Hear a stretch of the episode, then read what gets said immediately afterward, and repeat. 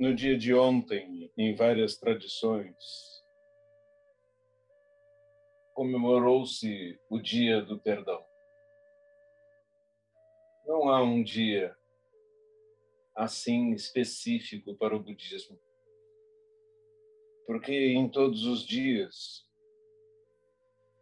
indiferentemente,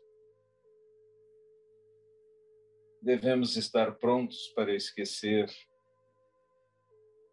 e para perdoar. Disse no budismo que a represália, a vingança, são como brasas que pegamos para jogar naqueles que vemos como nossos inimigos ou opositores. O primeiro a se queimar é aquele que pega as brasas. E recordei ontem, em uma palestra, a história de Pol Pot e do Camboja,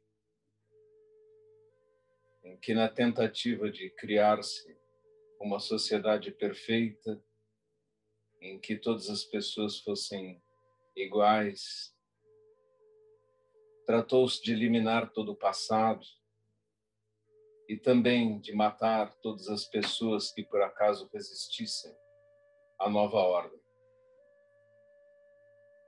Esse processo foi tão longe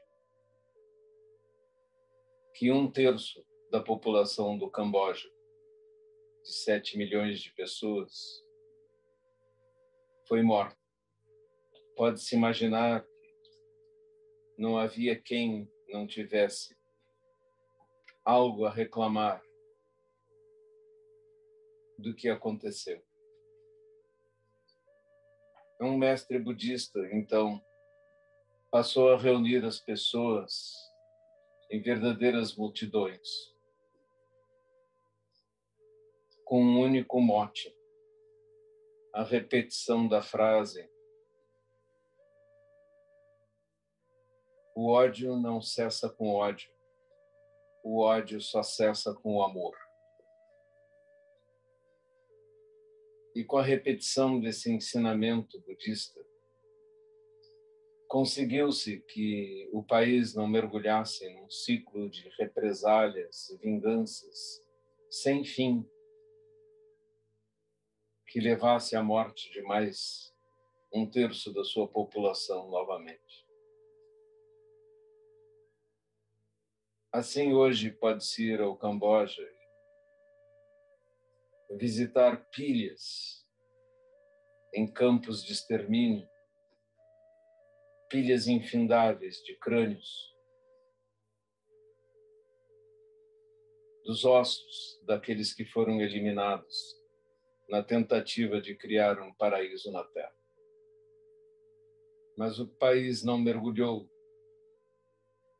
num ciclo de vingança infindável e escapou de um destino terrível e pôde começar a se reconstruir. Então, à luz desse exemplo dos ensinamentos budistas, repitamos para nós mesmos, cada vez que quisermos executar a menor represália. O ódio não cessa com ódio. O ódio só cessa com o amor.